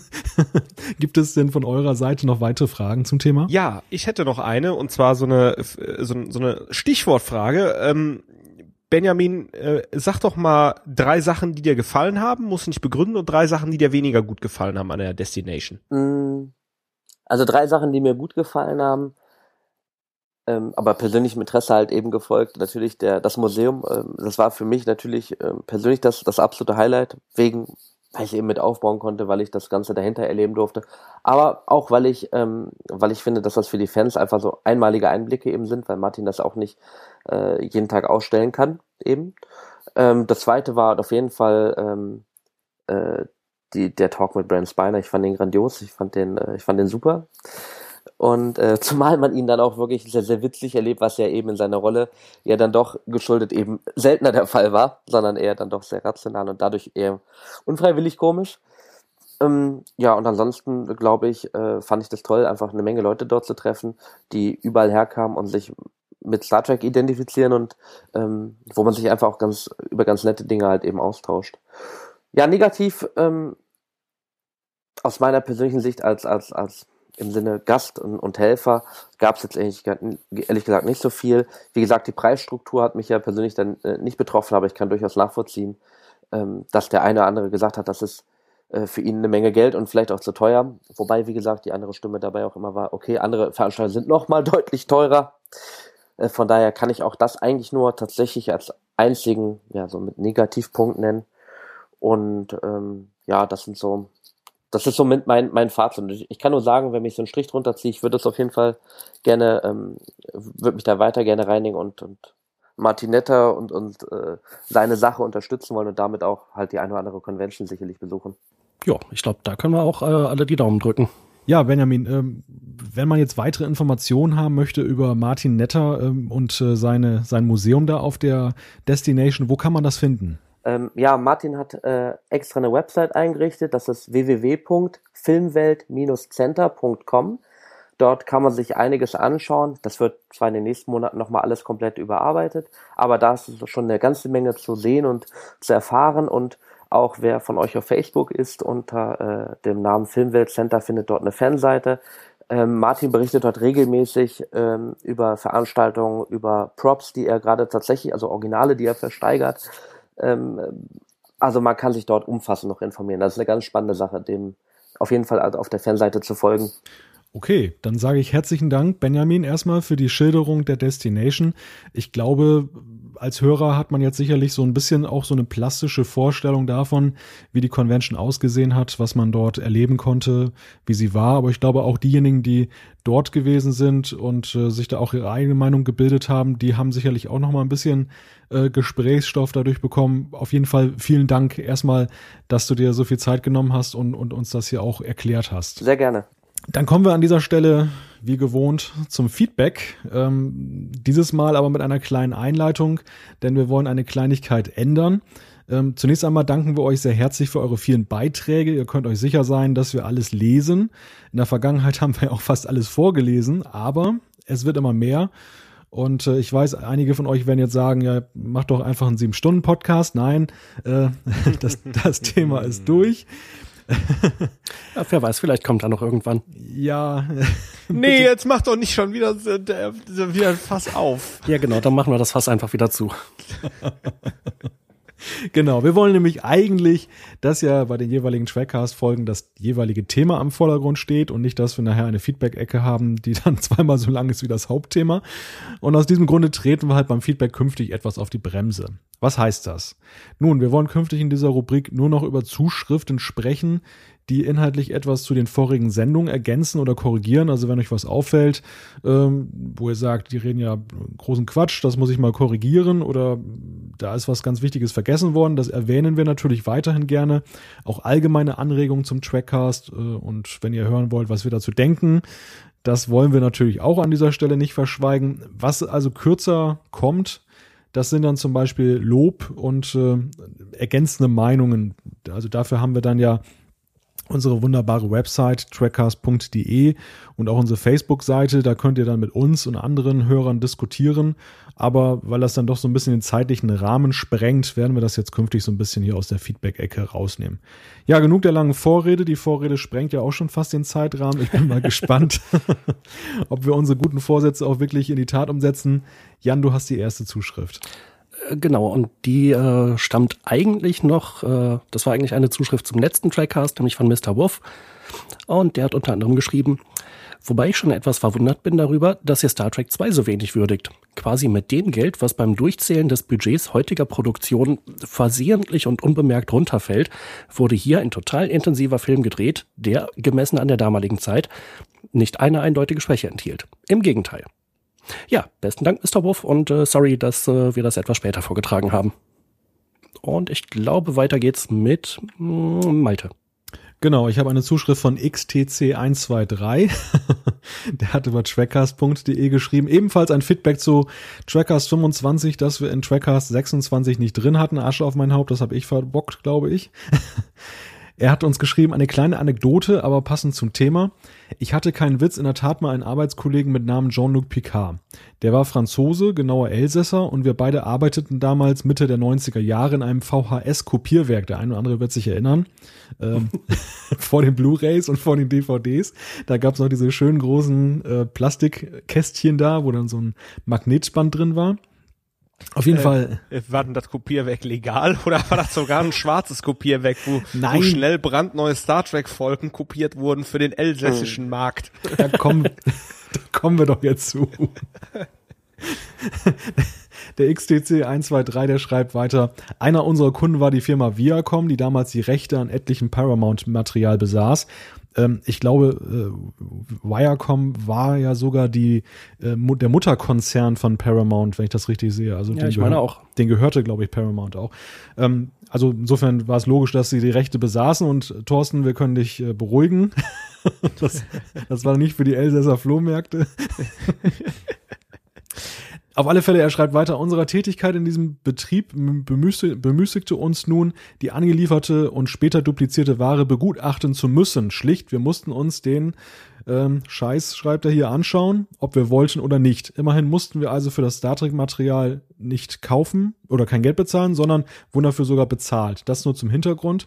Jetzt kommt aber das Ironische an der Sache. Besagter Jean-Luc Picard, mein Kollege, konnte weder mit den Filmen noch mit den Serien etwas anfangen. Ja, er hasste sie sogar. Und es kommt noch irrwitziger. Mein Kollege war kein hyperintelligenter, Earl Grey trinkender, klassische Musik hörender, selbstgerechter Übermensch, sondern 1,65 Meter groß und schmächtig, mochte Popmusik, trank gerne mal ein Bier und war auch sonst ein ganz normaler, sympathischer Mensch. Und jetzt ratet mal, welchen Picard ich wohl vorziehen würde. Tipp, es war nicht der auf dem Raumschiff. Schöne Geschichte. Ich glaube, wir hätten es auch ohne den Tipp durchaus verstanden, für welchen Jean-Luc Picard das Herz von XTC 123 schlägt. Ja, aber jetzt muss ich mal fragen, ist denn da wirklich ein Unterschied? 1,65 schmächtig, Popmusik hört er sich auch gerne an und ich wette, äh, mit Geinen trinkt er auch gerne mal ein Bierchen, oder? Und ein ganz normaler, sympathischer Mensch. Das sagen ich auch. Ja, das Kuriose an der Geschichte ist ja eigentlich, dass ein Jean-Luc Picard im Kopierwerk äh, Star Trek da dupliziert hat. Das finde ich ja schon echt lustig. So eine Art Replikator war das eher schon fast. Was ich ja dubios finde, ist, dass sich jemand Star Trek anguckt, dafür Geld bekommt und das nicht toll findet. Ja, Also den Umstand, Geld zu bekommen. Äh, ob man Star Trek jetzt toll findet, wenn man Geld dafür bekommt. Ich meine, ich würde mich freuen. ja, wisst ihr, was ich komisch finde? Äh, dass dieser XTC 123 augenscheinlich ja den Trackcast hört und auch gar kein Star Trek mag. Klingt ein bisschen so, in der Tat. Naja, gut. Ähm, wir freuen uns, dass wir auch für Nicht-Star Trek-Fans äh, von Interesse sind und damit gebe ich ab an Thorsten. Ja, vielleicht noch, äh, jetzt wird mal wieder eine alte Fast-Forward-Regel gebrochen. Äh, Malte, es war nicht deine Schuld, sondern es war die Schuld unser aller. Wir hätten ja alle mal das Feedback nochmal raussuchen können. So, ich habe den Bert, der hat bei trackcast.de geschrieben. Ähm, er bedankt sich für eine neue Folge und dass er die im RSS äh, gesehen hat. Hier auch nochmal die Erinnerung für euch. Ihr könnt ähm, quasi den Trackcast bei iTunes abonnieren. Äh, Es macht er bei uns auf der Internetseite und es gibt auch sonst noch weitere Feeds, nämlich den RSS Podcast Feed und ähm, ja, über iTunes. Also ihr habt die Möglichkeiten immer direkt über ein Abo zu wissen, wenn eine neue Sendung über den Ether geht. Danke nochmal Bert für den Hinweis. Und weiter macht Jan. Ja, äh, eine Zuschrift von Marcel Neu. Das äh, droht in einen längeren Diskurs auszuarbeiten.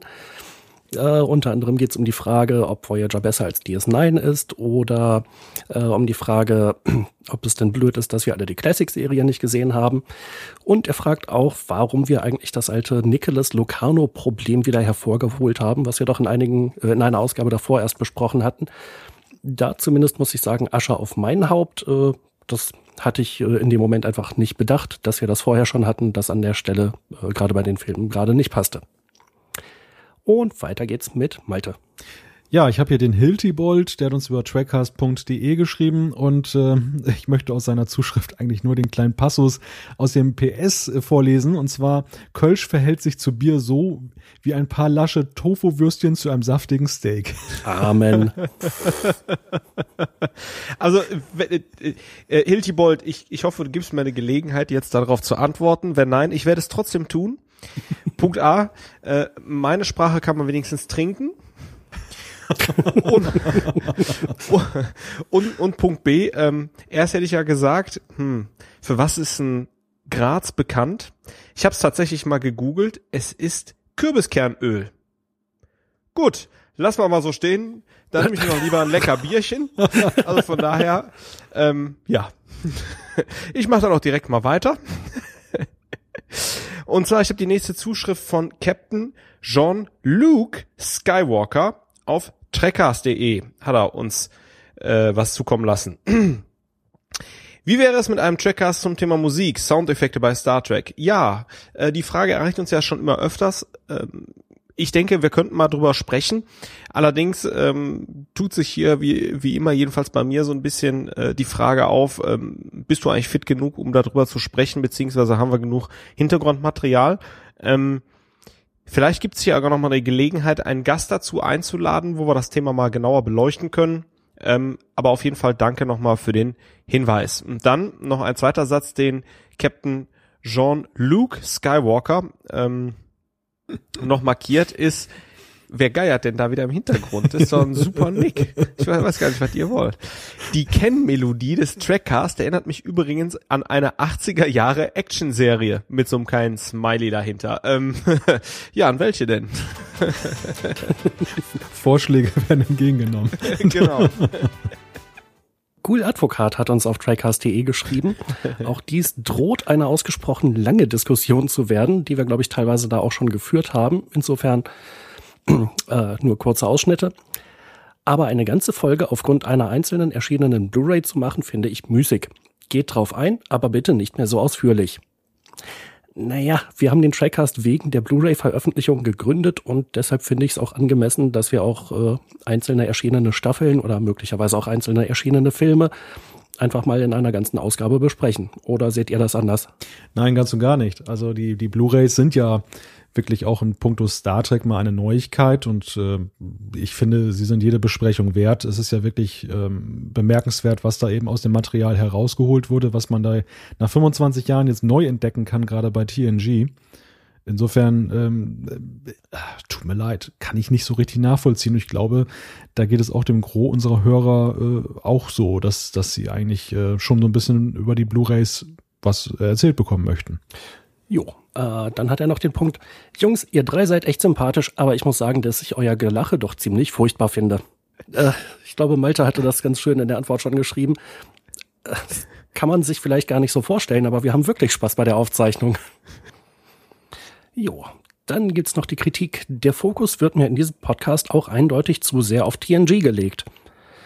Ja, auch da wieder, äh, mit TNG haben wir angefangen. Von TNG sind die meisten Blu-rays rausgekommen, mit denen wir uns, äh, wie schon gesagt, beschäftigen. Äh, insofern halte ich es für relativ normal, dass wir im Moment den Fokus stärker darauf haben, als meinetwegen auf, naja, äh, als auf irgendwelche äh, von den anderen Serien. Aber ich sag mal so, der nächste Podcast wird sich mit großer Wahrscheinlichkeit um Enterprise drehen. Ja, der stimmt, der stimmte das. Also vielleicht mal die Frage jetzt an, an Thorsten weitergegeben, der ja Blick auf unsere Episodenliste immer hat. Ist denn wirklich TNG so ähm, allgegenwärtig? Also ich habe jetzt tatsächlich gerade mal durchgezählt.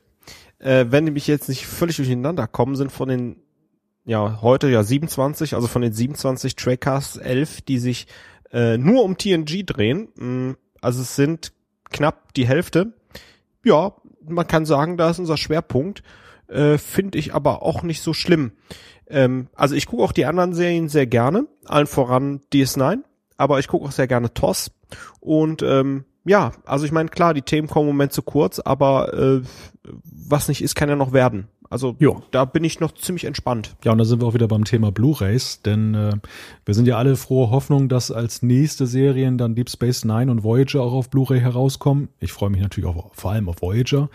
Und ähm, wer den Trackcast intensiv hört, weiß ja auch, dass ich äh, tendenziell auch ein großer Voyager-Fan bin. Also insofern, ähm, da braucht man eigentlich gar keine Angst haben. Ich werde schon dafür sorgen, dass wir noch mehr über Voyager reden als nur in einer Folge. Und noch äh, eine Anmerkung zum Veröffentlichungsrhythmus. Ich finde es im Übrigen schade, dass der Podcast nicht regelmäßiger erscheint. Sind mir echt zu wenig Folgen. Was natürlich auch zeigt, dass ich euren Cast mag. Ja, nu, wir können halt äh, uns auch nicht zerreißen. Ähm, haben halt auch irgendwie noch ein paar andere Sachen zu tun nebenher. Und äh, so grob eine Ausgabe pro Monat, das äh, ja, klingt wenig, aber macht durchaus auch ein bisschen Arbeit. Aber gut, das war die Zuschrift und dann geht's weiter mit Malte.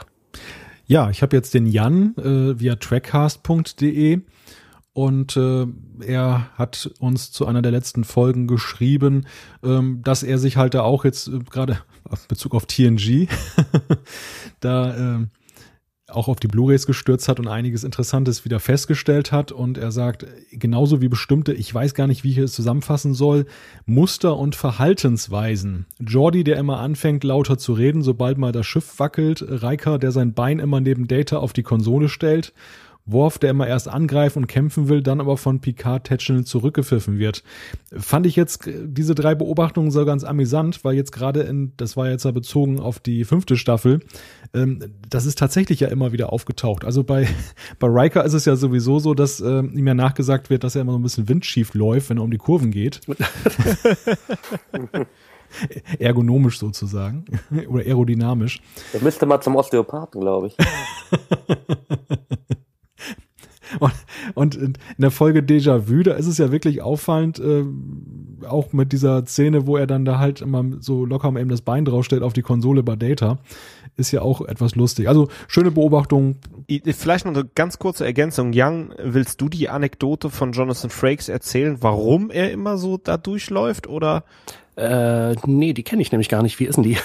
Ach so, oh, okay. Ich dachte, du kannst dich noch dran erinnern. Ähm, ja, also Jonathan Frakes wurde gefragt, tatsächlich mal auf einer Convention, warum Riker denn immer so schief läuft, ob er vielleicht ein Problem hätte und tatsächlich einen Osteopathen bräuchte. Und dann sagte er, nee, äh, es war irgendwann mal eine Anweisung von ihm, äh, beziehungsweise von einem Regisseur, dass er halt so einen markanten Gang darstellen sollte. Und so hat er sich halt vorgestellt, der arme Riker muss halt ständig ein Klavier ähm, äh, schleppen, ist damit dann halt durchgegangen und äh, ja. Deswegen kam das dann so und da er einmal schräg gegangen ist, äh, muss er jetzt nur immer schräg laufen. Ja, gut zu wissen. Äh, hatte ich tatsächlich nicht mehr auf dem Schirm. Ist auch nicht eine besonders lustige Story, aber ich fand ganz interessant, dass halt Jonathan Frakes, ja, warum lachst du denn jetzt, wenn, also, da, da, da kann ich jetzt nicht, warum lachst du jetzt? Du hast gesagt, das ist nicht lustig. Das finde ich lustig. genau, das finde ich auch lustig. okay, gut. Ähm, jetzt habe ich total den Faden verloren. Egal. Thorsten, mach doch einfach mal eine Zuschrift. Ach so, ja, dann mache ich die Nummer äh, 9. Und zwar der Axel hat bei Facebook gepostet. Mach doch einmal eine Folge über die ganzen Indie-Fanproduktionen der letzten zehn Jahre. Also New Voyages, Phase 2, Official Star Trek Continues und so weiter. Ähm, ja, wäre auf jeden Fall mal ein interessantes Thema. Nehmen wir mal mit auf, denn eine wichtige Fanproduktion haben wir dann vergessen. Robert Amper mit der USS Highlander. ja, unvergessen. Ähm, wir müssen jetzt, glaube ich, einen überspringen, weil ich habe gerade festgestellt, dass äh, das nächste Feedback das gleiche ist, das, äh, das ich gerade schon vorgetragen habe. Jetzt Feedback-Schleife. genau. Ein Déjà-vu sozusagen im Feedback. In der Tat. Deshalb würde ich jetzt einfach mal das Wort an mich reißen und das nächste Feedback äh, übernehmen. Das kommt von Deus Figendi und der hat uns über trackcast.de geschrieben. Ähm, eine eurer Zuschriften fragte wohl an, ob man Konflikte in Star Trek nicht mal mit denen aus der Realität vergleichen könnte und ich stimme dazu, das ist einigermaßen heikel. Aber vielleicht könnt ihr ja mal eine Episode aufzeichnen, in der ihr allgemein spekuliert, welche Dinge in Star Trek durch welche realen Ereignisse, Gegenstände, Personen oder sonst was inspiriert sein könnten. Irgendjemand sagt mir mal, Cardassianer seien von Koreanern inspiriert. Ich weiß die Herleitung aber nicht mehr, schreibt er. Und naja, vielleicht fallen euch ja noch mehr Dinge und nicht nur Spezies ein, die man da besprechen könnte, ohne ständig politisch anzuecken. Ähm, von meiner Seite vielleicht dazu diese Frage, wo kommt denn was her? Wo sind da möglicherweise Parallelen festzustellen? Ähm, die sprechen wir ja durchaus ja auch bei unseren Staffelbesprechungen an. Insofern habe ich mir so gedacht, ist das jetzt wirklich einen eigenen Schweckhast wert? Wie, was ist eure Meinung, Jan und Thorsten? Also ich kann das nur unterstreichen, was du sagst, Malte. Außerdem, ja, wir hatten das ja beim letzten Mal schon mal, da habe ich, glaube ich, auch geantwortet, ähm, ja, ich finde das halt immer schwierig. Das ist eine Unterhaltungsserie, die wir uns hier anschauen, zur Spaß und zur Unterhaltung, zum Abschalten. und da immer so einen realen Bezug zuzusehen, gerade wenn es mit Krieg oder mit geschichtlichen Ereignissen zu tun hat, die ähm, markant sind und die auch viel Leid hervorgebracht haben, tue ich mich immer schwer, dann vielleicht dann immer den Vergleich zu bemühen, denn letztlich schaue ich Star Trek einfach, weil es unterhaltsam ist und weil es mir Spaß macht und nicht, weil ich mir so viele Gedanken machen will. Ja, also manchmal ist es ja, gibt es einen sehr klaren, eindeutigen Bezug, aber oftmals kann man eben auch tausend Sachen da rein interpretieren, je nachdem, ob man will oder nicht will. Gerade bei der Classic-Serie war ja das teilweise der Grund, dass es überhaupt ausgestrahlt werden konnte. Also man konnte, wenn man wollte, was rein interpretieren, musste es aber nicht unbedingt. Äh, also ich denke, wenn sich's wirklich anbietet, dann weisen wir auch darauf hin. Aber äh, ich glaube auch, das ist ein Thema, was man nicht unbedingt über Gebühr äh, strapazieren muss. Gut, weiter geht's mit Thorsten. Gut, Trekkie001, einer unserer Stammhörer, hat uns bei trackcast.de äh, eine Nachricht zukommen lassen. Unter anderem schreibt er, bei euch, wenn ihr so redet, hört sich das immer noch an, als wäre Star Trek schon seit Jahren nicht mehr im TV lief. Dabei zeigt doch ZDF Neo ja immer noch Raumschiff Enterprise, also TOS, und bei Tele 5 wurden ja so ziemlich alle Star Trek Serien mal durchgereicht. Inzwischen laufen Voyager und Enterprise. Also Star Trek ist durchaus im TV präsent. Äh, danke auf jeden Fall für den Hinweis. Ähm, wenn wir beabsichtigt haben, dass das so rüberkommt, war überhaupt nicht unsere Absicht. Ähm, gut, dass du nochmal die Sachen rausgestellt hast. Also Star Trek ist natürlich weiterhin noch im Free TV, aber auch im äh, Pay TV, wie Malte ja heute auch schon erwähnte, erreichbar. Dann schreibt Trekkie001 noch weiter. So, ich freue mich jetzt noch, dass am 6. März 2014 die dritte Staffel Enterprise of Blu-ray auch endlich in Deutschland erscheint. Ich hoffe, ihr freut euch mit mir. Ich hoffe, bei eurer Sendung dazu redet ihr dann auch wieder über den Mehrwert zur DVD. Ja, ich glaube, wir verraten noch nicht so viel, dass äh, eine unserer nächsten Sendungen sich tatsächlich mit der dritten Staffel von Enterprise auf Blu-ray beschäftigt. Und äh, ja, auch hier werden wir natürlich wieder genauer auf den Aspekt der Blu-ray eingehen. Die nächste Zuschrift hat Jan. Jo, Christoph aus West-Nordrhein-Westfalen, auch äh, Stammhörer, Stammschreiber, schreibt unter anderem, ein weiterer Aspekt ist die von euch angesprochene Reaktion der Crew auf die von Crusher wahrgenommenen Stimmen.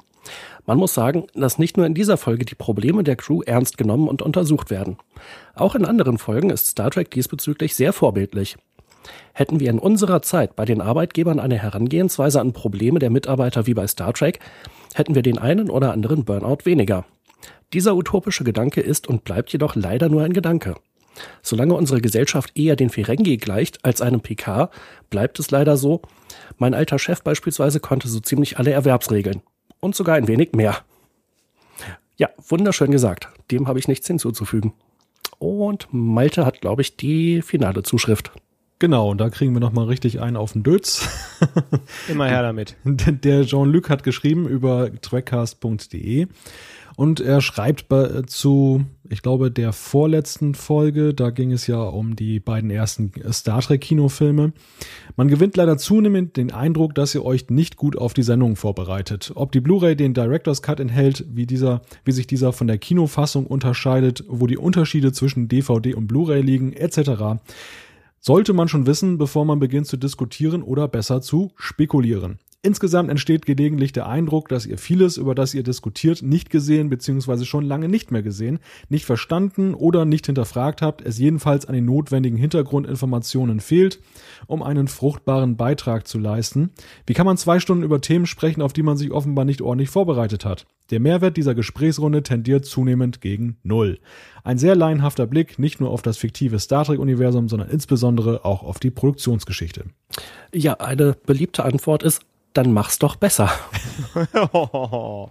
Oder? Also das war jetzt äh, äh, relativ hart formuliert, aber äh, wenn man halt jemandem sagt, so ist alles blöd, ja, okay, schön, dann äh, mach's besser und dann hören wir dir auch gerne zu. Oder äh, dann wünsche ich dir halt auch viel Glück, Hörer zu gewinnen. Aber äh, die Kritik, um halt auch inhaltlich drauf einzugehen, äh, teilweise stimmt es sicherlich, dass es hier oder da mal einen Aspekt gibt, wo dann irgendwie die Frage aufkommt, ist das jetzt eigentlich meinetwegen der Director's Cut wie, äh, unterscheidet sich das? Uh, mm, ja, stimmt. Das haben wir dann halt in dem Moment nicht auf dem Schirm. Äh, aber dass wir jetzt komplett unvorbereitet in so eine Sendung reingehen, den Eindruck kann ich halt wiederum nicht teilen. Also grundsätzlich ähm, erstmal danke Jean-Luc für die äh, offene und äh, ja unverblümte, ungeschönte Kritik letztlich gibst du die Antwort schon ähm, jetzt mit, nämlich in deinem Statement, ein sehr laienhafter Blick, nicht nur auf und so weiter, sondern insbesondere auf die Produktionsgeschichte. Das liegt daran, da wir tatsächlich uns mit, Star Trek beschäftigen. Ich habe ja gerade schon gesagt, die Sendung unterhält und äh, tatsächlich sind wir Laien. Ich mag mir gar nicht anzumaßen, dass ich irgendwie ein Kenner der, äh, der Produktion bin oder ein tiefer Experte. Trotzdem ähm, glaube ich, wenn man unsere, unsere drei Kenntnisse und Wissen zusammennimmt, kommen immer mal wieder Aspekte hervor, die ganz unterhaltsam sind und die sich auch noch mit Star Trek beschäftigen. Und ich denke, das kriegen wir ganz gut hin, auch als Laien. Ja, genau. Also das ist halt auch nochmal ein guter Aspekt. Wir sind halt alle Fans. Äh, ob wir jetzt Experten sind oder nicht, keine Ahnung, möge wer anders beurteilen. Aber aus der Perspektive äh, eines Fans betrachtet, äh, glaube ich, so ein paar Sachen haben wir schon, äh, die wir auch dem Publikum halt immer mal wieder äh, als Information bieten können, die halt noch nicht bekannt war. Ich glaube, wir sind an dem Punkt, wo wir einfach einige Hörer aus diesem Trackcast verabschieden müssen.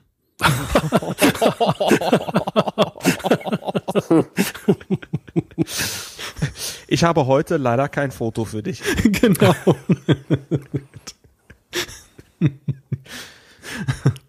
Nein, aber, aber mal, mal, mal ernsthaft. Also, ich finde das ja gut, dass ihr, dass ihr uns die Wahrheit sagt, wie ihr wirklich denkt, dass ihr uns überhaupt schreibt und nicht einfach nur an euch hineingrummelt. Das ist ja vollkommen in Ordnung.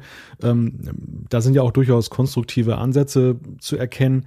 Nur manchmal denke ich dann eben auch, Leute, wir machen das hier nicht für Geld oder so. Also das, das ist eben unser Hobby. Wir machen das hier auch in unserer Freizeit. Und wenn dann auch zum Beispiel die Frage kommt, warum gewichtet ihr dieses Thema mehr, warum gewichtet ihr dieses weniger?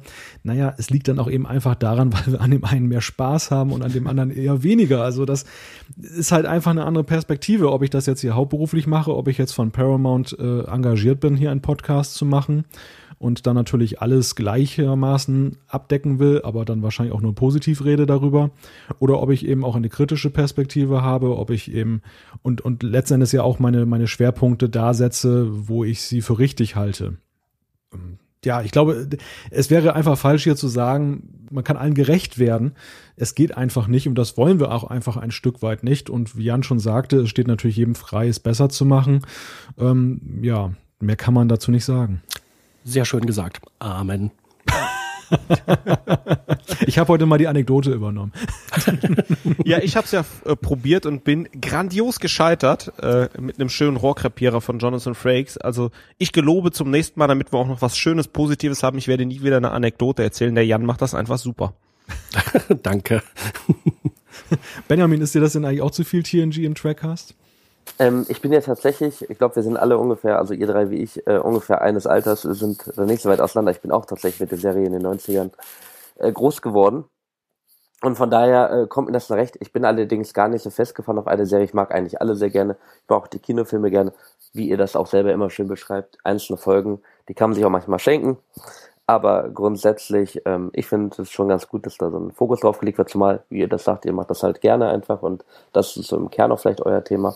Insofern, ja, wer's, wer den Voyager Cast machen will oder einen reinen anderen, der soll den doch bitte machen. Ich finde es schon ganz in Ordnung. Ach, es geht runter wie Öl. Aber absolut. Ja, natürlich. so, okay, ich überweise dann gleich die 20 Euro, ne? Ah, ja. ja, bitte auf das Konto von Martin Netter, der kann es gebrauchen dann. du überweist mir 20 Euro? Das ist ja klasse. Was, dir? Ach, Mist. damit er sich mal ein ordentliches Bier kaufen kann. Doch, oh, Leute.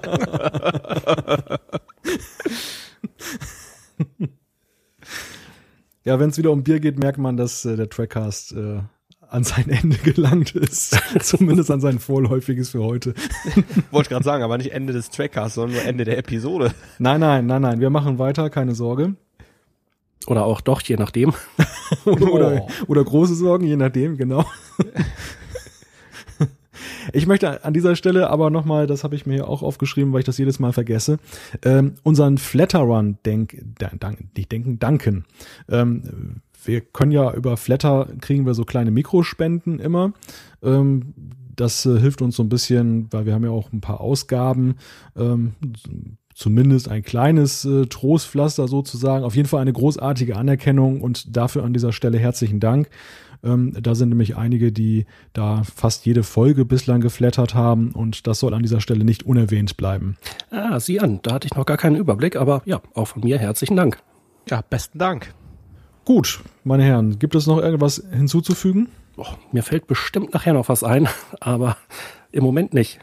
Keine weiteren Fragen, euer Ehren. ja, dann nochmal danke, Benjamin, dass du heute bei uns in der Sendung warst. Ja, sehr gerne, war mir eine Freude. Ja, herzlichen Dank auch nochmal von meiner Seite. War äußerst unterhaltsam. Ja, dem schließe ich mich an. Dann war dies der 27. Trackcast. Wenn ihr uns schreiben möchtet, schickt uns eine E-Mail an post.trackcast.de, klickt auf den Gefällt mir-Button bei Facebook oder folgt uns auf Twitter. Alle Infos zur Sendung gibt es auch wie gewohnt auf www.trackcast.de. Wir freuen uns, wenn ihr auch beim nächsten Mal wieder einschaltet. Bis dann, macht es gut. Und tschüss. Tschüss. Tschüss.